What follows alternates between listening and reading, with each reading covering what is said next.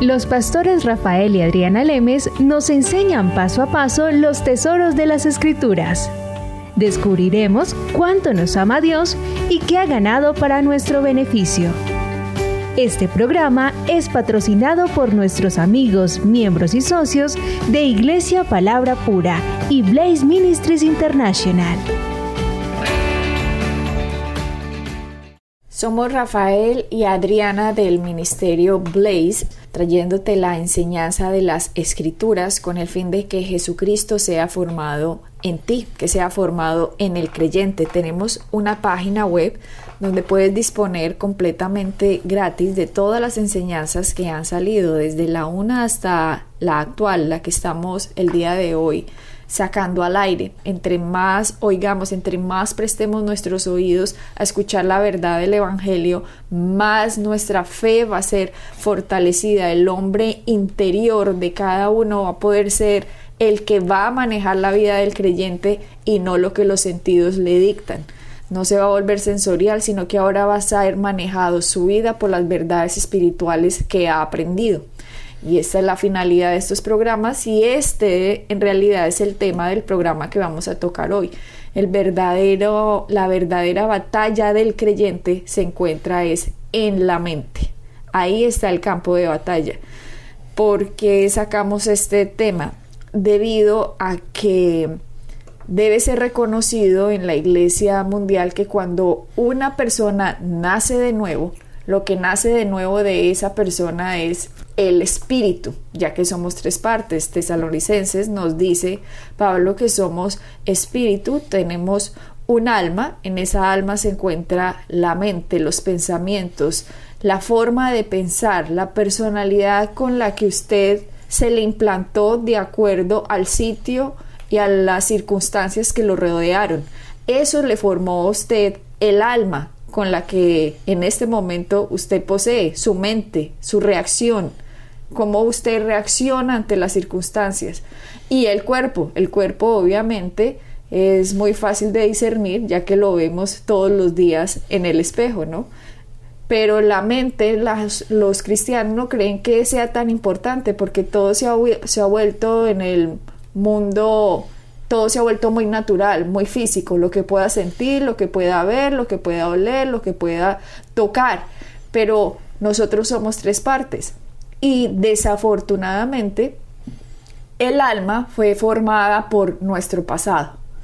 El problema es que muchos hemos dejado que el pasado, muchos cristianos, afecten completamente en cómo viven hoy y cómo piensan vivir su futuro también de la forma en que hayan sido criados o de las circunstancias en las que hayan levantado su niñez y su juventud han afectado, han afectado su personalidad, han afectado la forma en cómo ven el mundo, han afectado la forma en cómo reaccionan.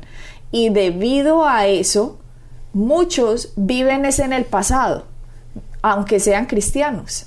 No viven de acuerdo a las verdades que hay en el Evangelio, porque simplemente su mente no se ha visto afectada. Y eso es lo que Pablo dice, que hay que renovar la mente. Desafortunadamente, hay muchos en la nivel mundial, estoy hablando a nivel mundial en la iglesia cristiana, que cuando nacen de nuevo, su vida antes era miserable y sin esperanza. Pero ahora que han nacido de nuevo, ahora sí tienen esperanza y es que se van a ir al cielo, pero su vida es miserable. ¿Por qué?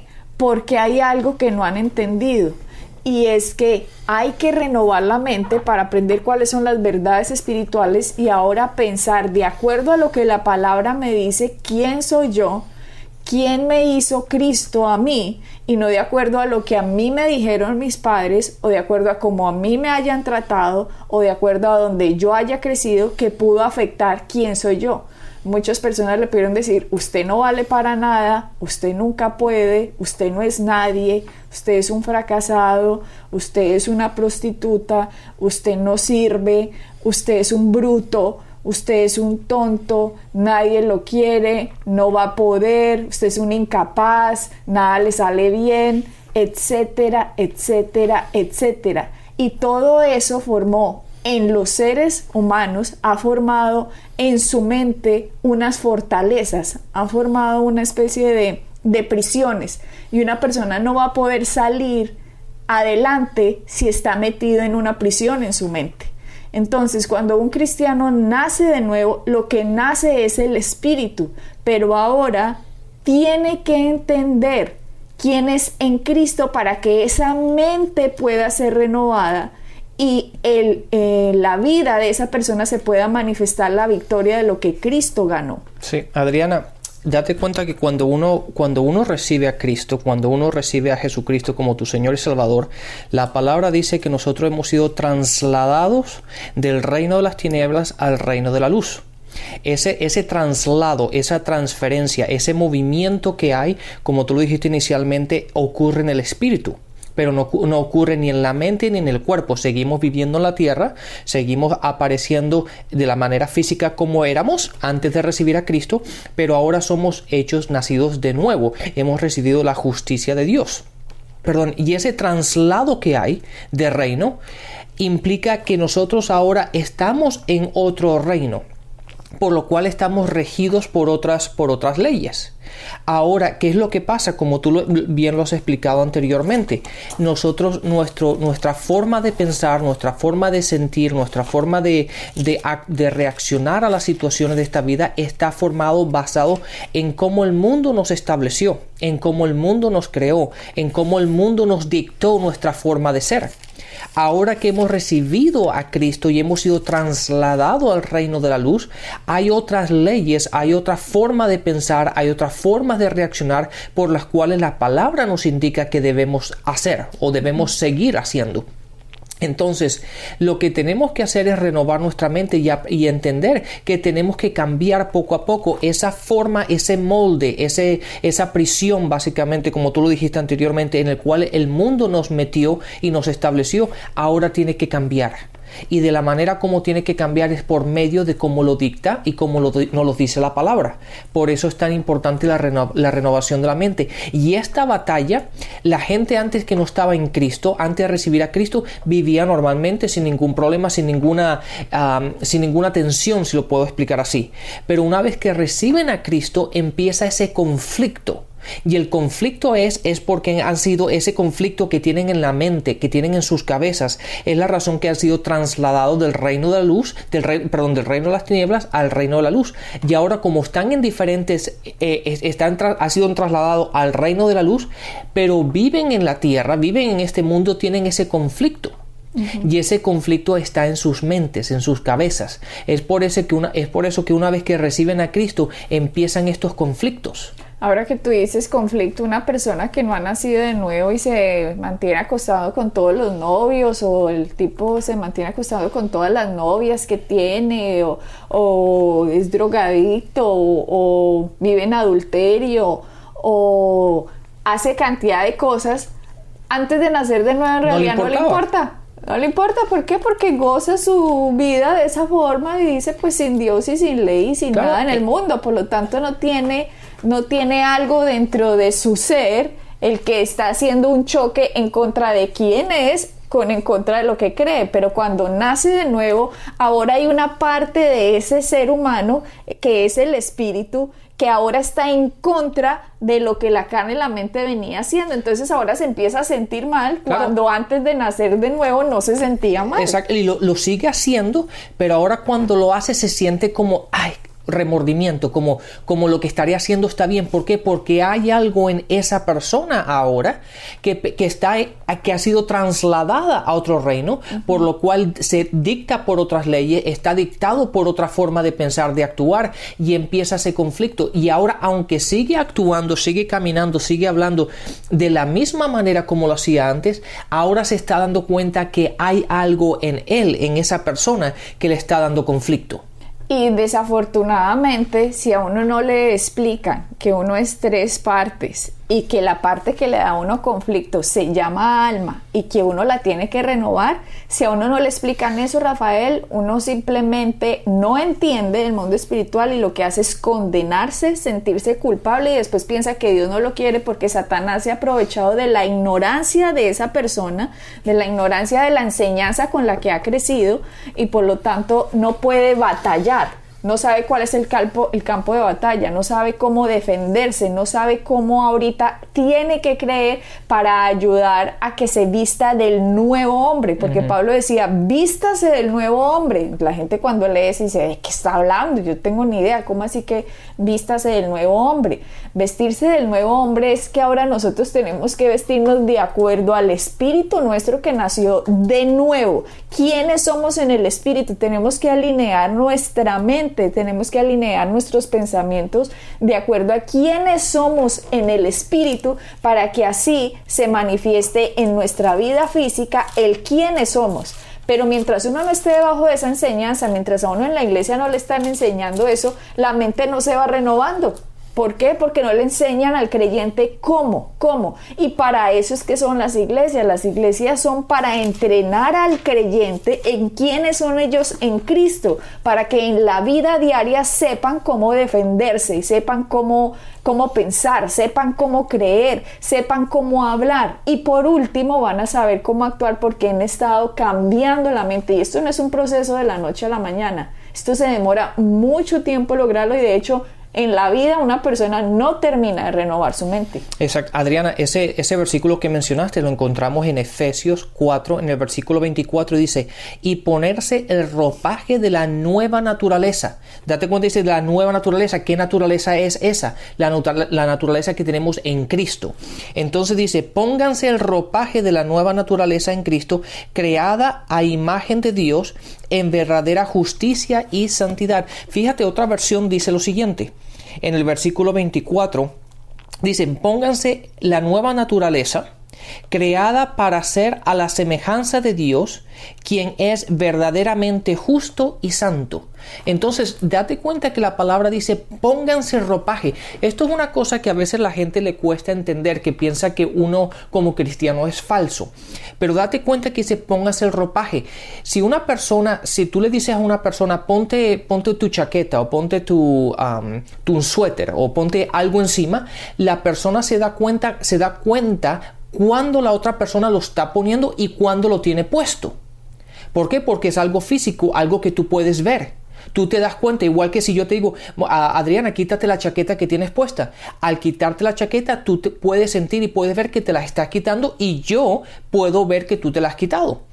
Bueno, date cuenta que la palabra dice pónganse el ropaje. Eso implica que yo tengo que tomar la decisión de hacer algo de lo cual no a lo mejor no estoy acostumbrado a hacer. Por lo tanto, en un principio puede que parezca como si estuviera como si fuese falso, como si fuera no fuera algo natural, pero la palabra dice que tengo que ponerme ese ropaje, esa nueva naturaleza. Y la naturaleza la encontramos en Cristo. ¿Y cómo nos ponemos esa naturaleza?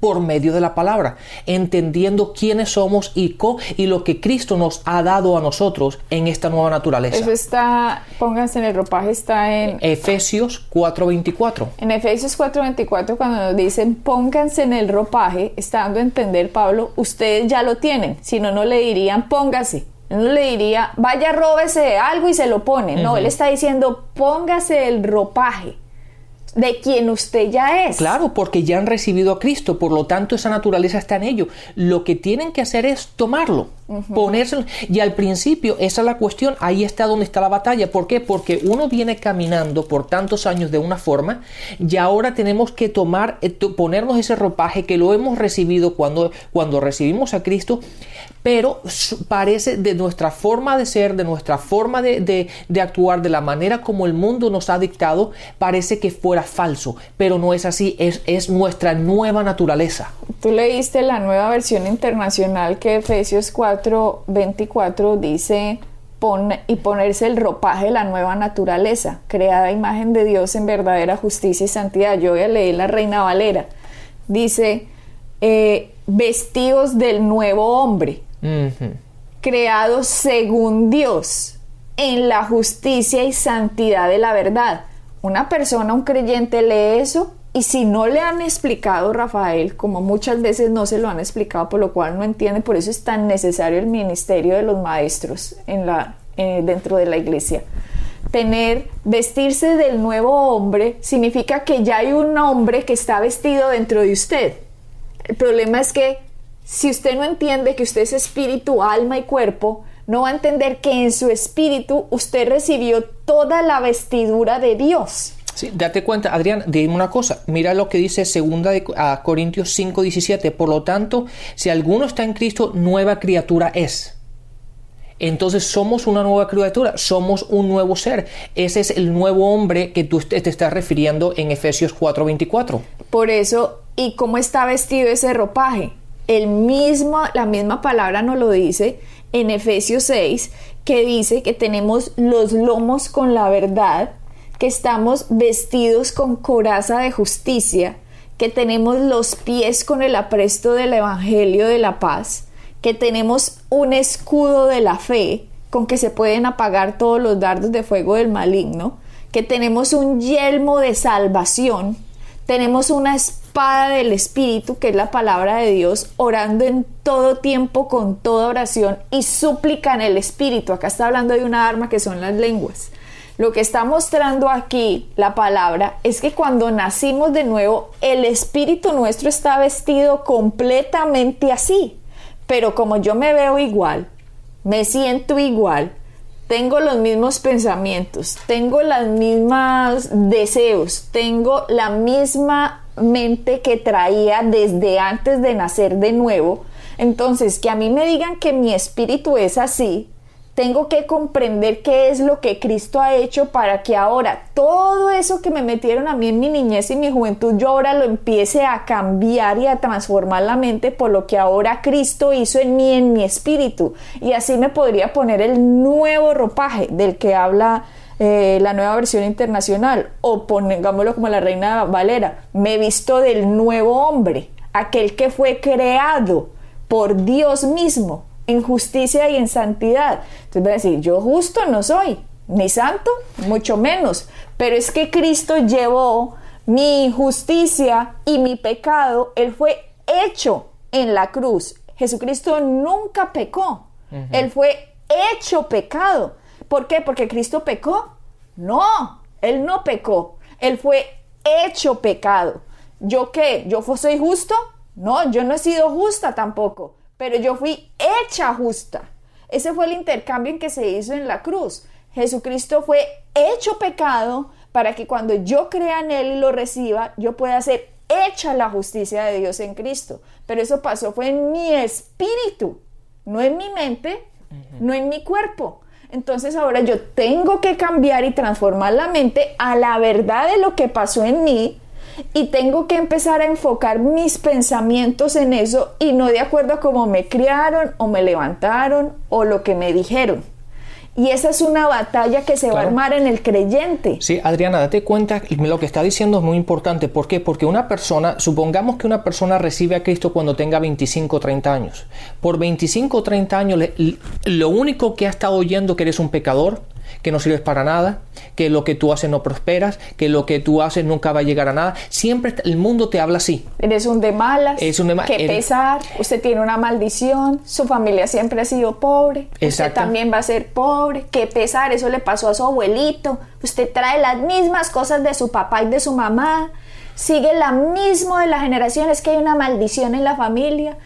Todo eso está ahí metido. Exacto. Y por 25 o 30 años, eso es lo que tú estás oyendo, eso es lo que tú has estado pensando y por lo tanto esa es la vida que tú has estado viviendo. Pero en el momento que tú recibes a Cristo, como dice la palabra, tú has sido trasladado, eh, tienes el nuevo hombre, eres la justicia de Dios y ahora la palabra te dice que todo lo que tú haces prospera que tú eres la justicia de Dios, que tú eres bendecido entrando y saliendo, que todo, todo lo que tú haces va a prosperar, que tú eres, eres el nuevo hombre establecido en el reino de la luz.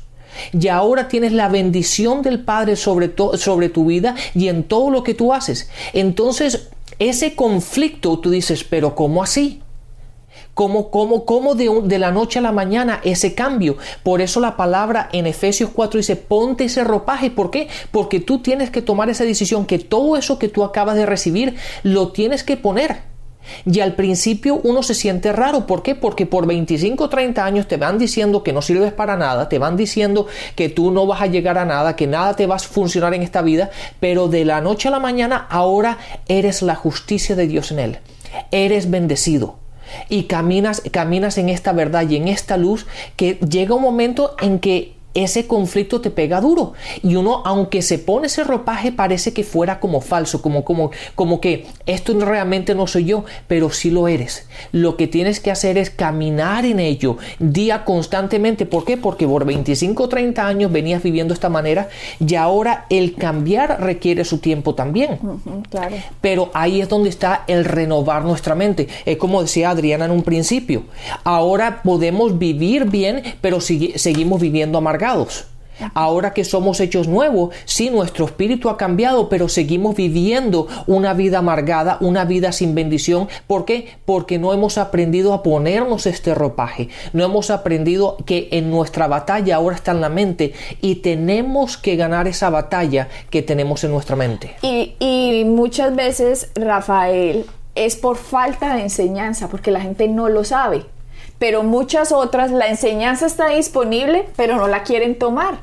Entonces, al igual como decía la palabra en el Antiguo Testamento, que mi pueblo se pierde por falta de conocimiento. Y yo sé que eso lo han dicho muchas veces en muchas iglesias, esa, parte del versículo. Pero, ese versículo sigue. Ese, ese versículo dice, mi pueblo se, se ha perdido porque le falta conocimiento. Y por cuanto tú has rechazado el conocimiento, o sea, ahí está la parte importante, exacto. Entonces, si el conocimiento está disponible y a mí ya me está diciendo la palabra y la palabra es verdad, la palabra es Dios. Esto no es un simple librito de historia, ay, la historia de Israel, la historia del Antiguo Testamento, la historia de los pueblos de la antigüedad, la historia cuando vino Jesús, de cuando estaba el Imperio Romano, cuando estaban los César. No, esta es esto es un libro que contiene un manual de vida en el que Dios le dice, si usted quiere ser exitoso en esta vida, siga este manual que yo le doy porque aquí están las leyes espirituales, así como el Dios creó las leyes de la física, las leyes químicas, las leyes matemáticas, así como todo funciona de acuerdo a lo que Dios creó, Él también creó una forma de vida en esta tierra en que el hombre, si sigue esa forma de vida, va a encontrar lo que Dios quiere que el hombre encuentre. Entonces, si este libro está para informarme a mí eso y yo lo rechazo, está bien que me digan, no, es que no sé quién me lo enseñe, es que no sé dónde ir, es que no sé, es que donde yo voy nunca hablan así, donde yo voy siempre me dicen, usted no sirve para nada, eh, que venga ya el rapto, porque ya nos queremos ir de este valle de lágrimas. Como dije en un principio, la gente antes no tenía ni esperanza y era miserable pero la mayoría de los que han nacido de nuevo ahora son solo miserables porque aunque sea tienen la esperanza de que se van al cielo. Pero es que no tenemos ni que ser miserables y tampoco tenemos que vivir sin esperanza. Nosotros tenemos que vivir esa en victoria en esta tierra y la única forma va a ser entendiendo lo que el manual nos dice que nosotros somos, pensando como el manual nos dice que pensemos y hablemos como el manual nos dice que hablemos y las acciones van a seguir los pensamientos que hayamos transformado. Si date cuenta, Adriana, quiero, quiero volver un momento para que la gente piensa que, me gusta dar los versículos. El versículo que mencionaste del Antiguo Testamento lo encontramos en Oseas, el capítulo 4, ah, perdón, el capítulo 4, versículo 6 dice, pues por falta de conocimiento mi pueblo ha sido destruido, pues puesto que rechazaste el conocimiento. Esa es la segunda parte y, queda un poquito más de ese versículo, pero la, gente generalmente se para en la primera parte como tú dices, pero después dice, puesto que has rechazado el conocimiento. Y esa es la parte importante porque el conocimiento lo tenemos, el conocimiento está ahí hoy día con la internet, hoy día con todas las, ah, las, herramientas que hay, si uno quiere, puede.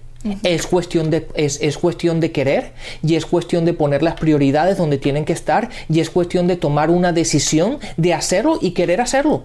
Y si uno, de, si uno, uno dice Dios es verdad y lo que dice Él es la verdad, entonces lo obvio de seguir es, Señor, muéstrame cuál es la verdad para yo aprender esta verdad y poder obtener lo que tú me has regalado. Entonces, lo que yo no comprendo es cómo la gente solo se vuelve cristiano de domingo, de solo ir como un ritual a escuchar lo que dicen el domingo, pero no buscan esto como con todas sus fuerzas, no buscan el discipulado como con todo su corazón, como quiero más, como quiero exprimir lo de Dios, quiero llenarme de Dios, quiero llenar mi mente, quiero comprender los misterios que no he entendido, quiero cambiar mi forma de pensar, no Simplemente como, ay, sí, que eres la, la, iglesia el domingo y la mayoría de predicadores, no, eso se quieren quedar es con la plata de uno. Así es que habla la gente de afuera y no entienden que estamos hablando de las leyes espirituales del Dios viviente que puso en esta tierra para que el ser humano reciba la bendición de lo que Cristo ganó. Sí, date cuenta, Adriana, que mucha gente también dice, bueno, pues si Dios quiere que yo cambie mi forma de pensar, Él ya lo hará. Y eso no es así. Dios ya lo que Él hizo, lo ha hecho ahora es cuestión nuestra. Mira lo que dice en Romanos 2, en el versículo 2, dice, no se molden al mundo actual. ¿Quién dice no se molden? ¿Qué implica que quién es el que se está moldando? Yo. Yo. Entonces dice, no se amolden al mundo actual, sino sean transformados mediante la renovación de su mente y así podrán comprobar cuál es la, cuál es la voluntad de Dios buena, agradable y perfecta. Pero date cuenta que dice no se moldeen, dándome a entender que soy es mi decisión, son mis acciones, es mi forma de pensar, es mi forma de hablar, es lo que yo haga lo que va a determinar eso. Entonces le ponemos, la, le ponemos el peso a Dios como si Dios quiere que cambiar, ya Él me cambiará. No, ya Dios te cambió, ya Dios te ha trasladado, Jesucristo ya vino y murió por ti, Él fue resucitado entre los muertos y está sentado a la derecha del Padre. Él ya hizo lo que iba a hacer. Ahora es cuestión de nosotros de hacer lo que tenemos que hacer y entender ¿Por qué habla de la renovación de la mente? Porque ahí es donde está nuestra batalla. Por eso tenemos que cambiar nuestra forma de pensar. Tenemos que cambiar esa forma del reino en el que estábamos y empezar a vivir en el reino que estamos, que es el reino de la luz que es el reino de la luz, el reino de la verdad, el reino de la bendición. Y Jesucristo dijo, yo he venido a darles vida y vida en abundancia. Si Él nos vino a dar algo, entonces busquemos cómo es que hay que recibirlo. Si yo como creyente sé que cuando nací de nuevo dentro de mí hay un tesoro grandísimo y que tengo que renovar esta mente para yo acceder al tesoro que ya Jesucristo ganó por mí, entonces mi obvio paso a seguir es buscar con todas mis fuerzas como un tesoro, como si esto fuera un tesoro, como si, si a mí me vendieran un terreno y ahí hubiera un tesoro escondido yo no decía, ay, qué pereza, no, pues dejémoslo ahí, no, me voy, cojo una pala o contrato un tractor a que me saque ese, esa, esa tierra de ahí para yo ver dónde está el tesoro. Pero no hay gente que coge un palillito y empieza ahí en la tierrita con un palillito. No, con palillo no, con tractor, con, mejor dicho, con una máquina gigante hay que buscar qué es lo que somos en Cristo y así renovar esta mente y que el Espíritu se haga presente en nuestra vida. Exactamente, y así poder comprobar cuál es la voluntad de Dios buena, agradable y perfecta para, uno, para nosotros. Seguimos en el siguiente programa con este tema. No te lo pierdas, bendiciones. Bendiciones. Pueden bajar nuestras enseñanzas en www.iglesiapalabracura.com y visitarnos en nuestra sede en la calle 21326.